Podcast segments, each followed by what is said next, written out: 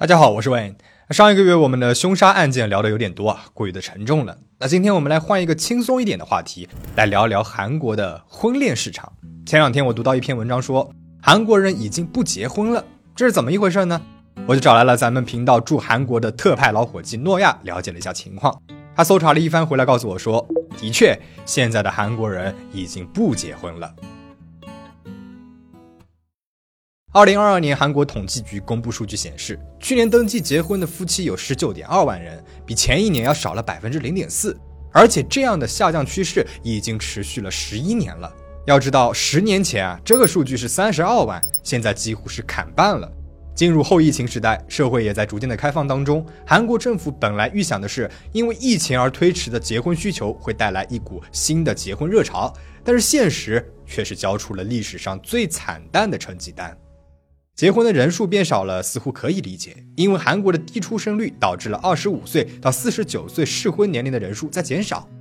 但是看看第一次结婚的平均年龄，我们会发现，二零二二年韩国男性的平均结婚年龄是三十三点七岁，女性是三十一点三岁，分别比去年增长了零点四岁和零点二岁，达到了历史的最高数值了。而且，二零二一年之后，韩国四十多岁女性结婚的人数连续两年超过了二十多岁的女性。与二十五年前相比，二十多岁女性的结婚人数足足是减少了百分之九十三。这说明，曾经作为婚姻主力军的二十到三十岁的人群，并不着急在适婚年龄完成婚姻大事儿。而是在不停的推迟结婚的时机，或者说干脆选择不结婚。婚姻在韩国社会的需求正在呈现一个减少的趋势，越来越多的韩国年轻人认为，结婚不再是人生的必经之路，而是一个可有可无的选项。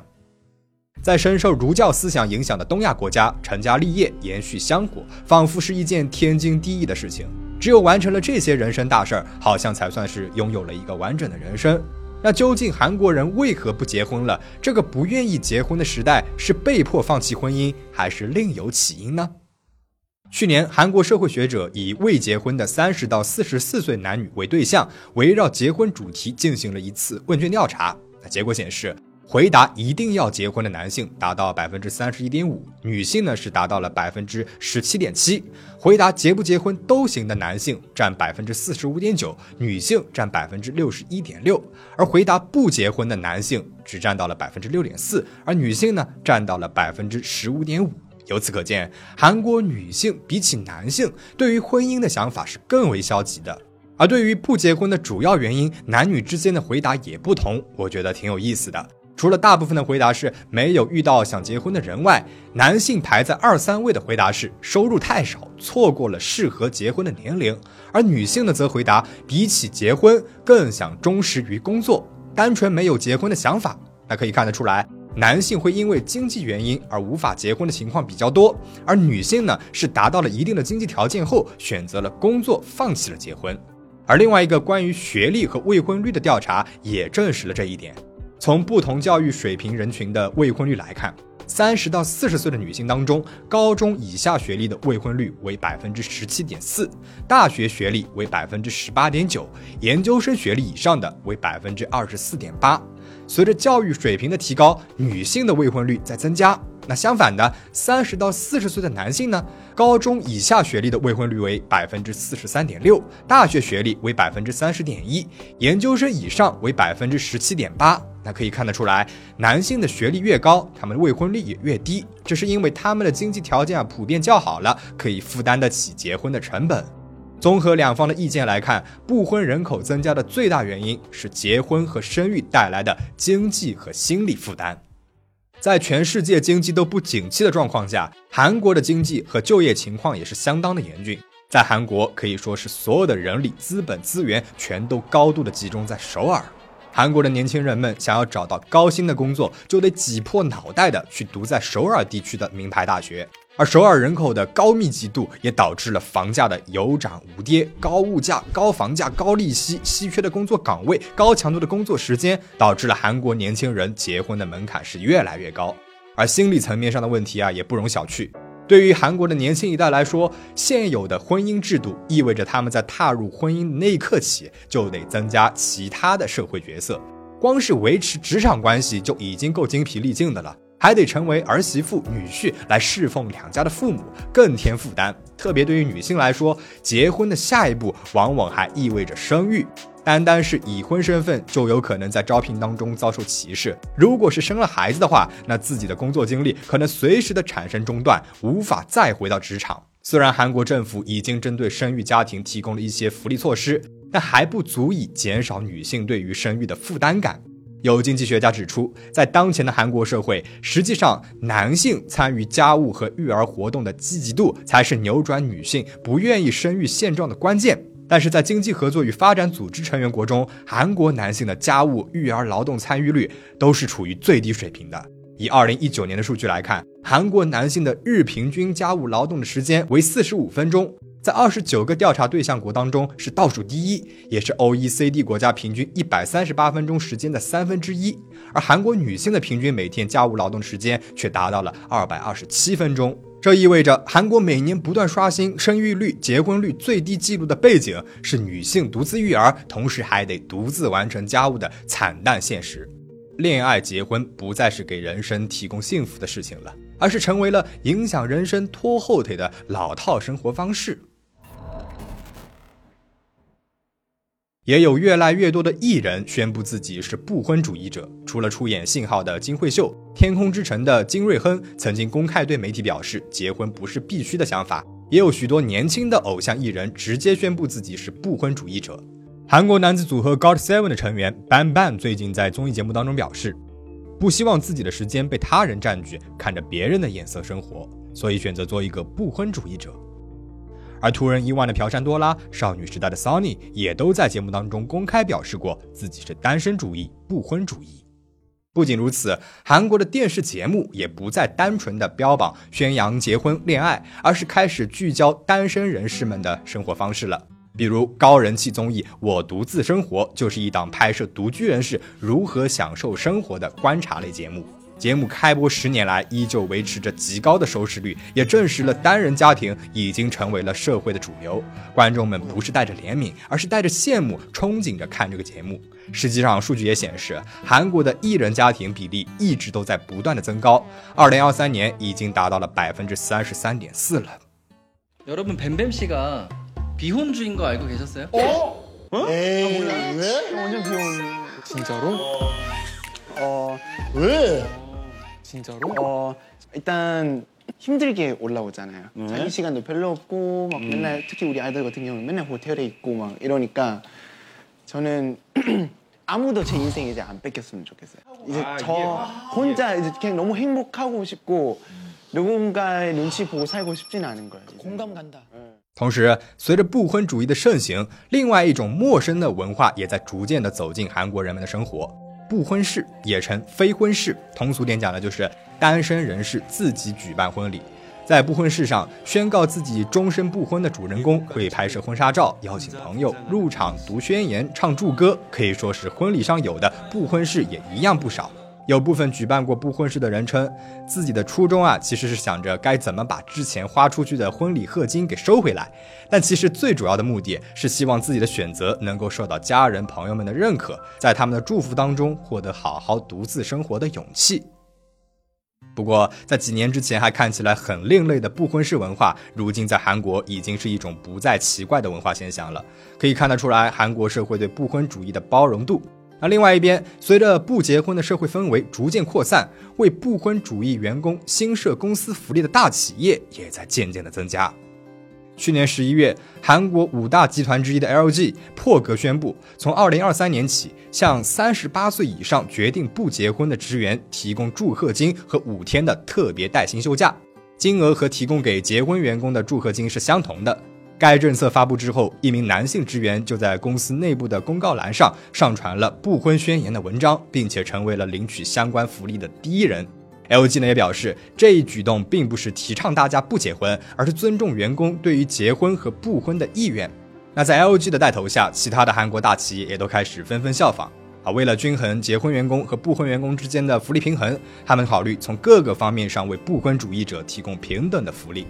消息一经发出，韩国的年轻人们反响非常的激烈，有的感叹，哪怕是做牛做狗也得去大公司啊，我们公司怎么就不学学呢？当然，在不婚主义者中也存在着非常多的类型啊，并不是选择不婚就注定要一个人生活了。有部分的不婚主义者只是讨厌走入婚姻、传统家庭这个老旧的制度当中，想和恋人长久的维持恋爱的关系。而选择不恋爱的不婚主义者呢，他们更加愿意去养宠物来获得情感上的陪伴，或者是和朋友一起生活。由此，在韩国也有越来越多的新型共享式公寓出现。这种公寓在提供保证个人隐私空间的一居室外，还确保了洗衣房、公共活动空间等社交区域。住在公寓里面的人们会定期的举办交流活动，互相帮忙解决问题等等。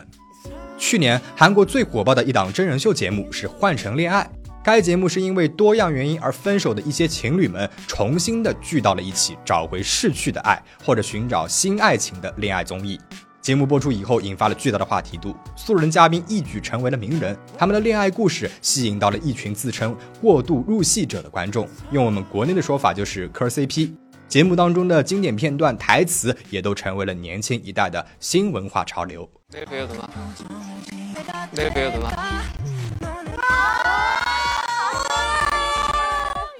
진짜우리스물한살에만났는데스물아홉이야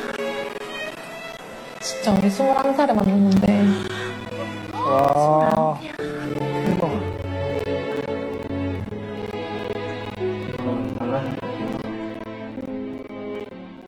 一时之间，恋爱结婚类的综艺节目如雨后春笋一般不停的涌现。传统相亲节目《我是单身》，离婚族们寻找恋爱对象的恢复单身的人们，在办公室里谈恋爱的社内恋爱，各种题材形式的婚恋类综艺节目是占据了韩国人的荧幕 啊，这是一个非常有趣的现象啊。虽然结婚和想谈恋爱的人数在减少。但是这似乎一点也不影响人们磕别人的 CP。同样，本以为随着婚姻人口的减少，应该无人问津的相亲公司销售额却呈现出了相反的趋势。某韩国相亲公司2021年销售额是达到了350亿，比起2017年的276亿六千万，足足增加了31%。韩国约会软件的用户市场也在迅速的扩大当中。某家约会软件在二零二一年达到了一百二十亿的年销售额，比三年前的七十五亿是增加了百分之六十，每日的使用人数更是达到了十万名。那为什么会这样呢？专家们分析到，随着韩国社会独身主义、不婚主义的盛行，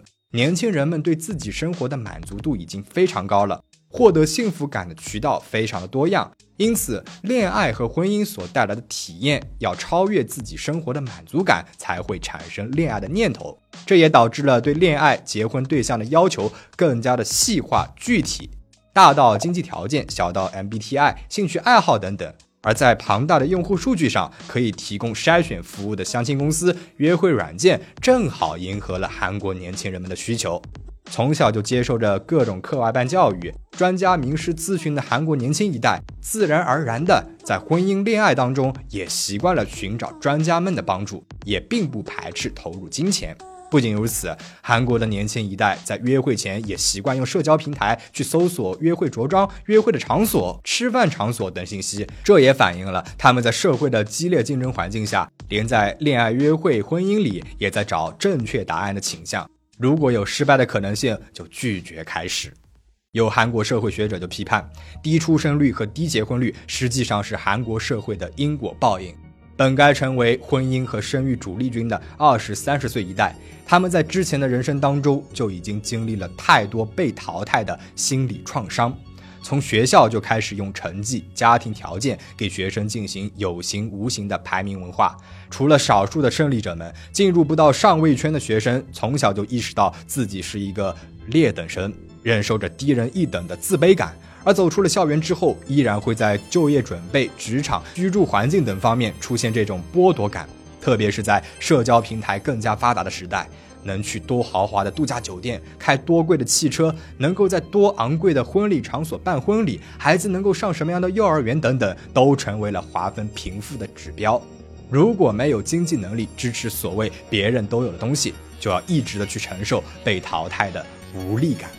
因此，部分韩国年轻人们通过不婚不育找到了治愈创伤的方法，不介入这个为了比较而比较的社会环境。如果不结婚，就不用去被比较结婚对象、结婚生活；如果不生孩子，就不用为孩子教育环境和成绩而痛苦。孩子呢也不用继承自己淘汰者的头衔。相反的，更多的人把所有的资源和精力都投入到了自我满足上，只要对自己的人生负责就好的想法，减轻了许多负担感和压力。日常当中的小小的幸福也能够带来极大的满足感。目前，韩国政府也在研究各种催生催结政策，试图让年轻一代重新的燃起对结婚和生育的希望。但是，韩国年轻人态度却比任何时候都要来得更加的坚决。虽然都说两性的结合繁衍是人类的本能，但是在生存问题面前，结婚和生育都已经成了一种奢侈了。不管是不是自愿选择了不婚，如今如何过好自己的一生，才是韩国年轻人们最紧急的课题。那今天的影片到这边呢就结束了。我相信对于不婚主义，你一定有很多的想法，欢迎留言讨论。最后，请大家保持警惕，保持安全。我们下期再见。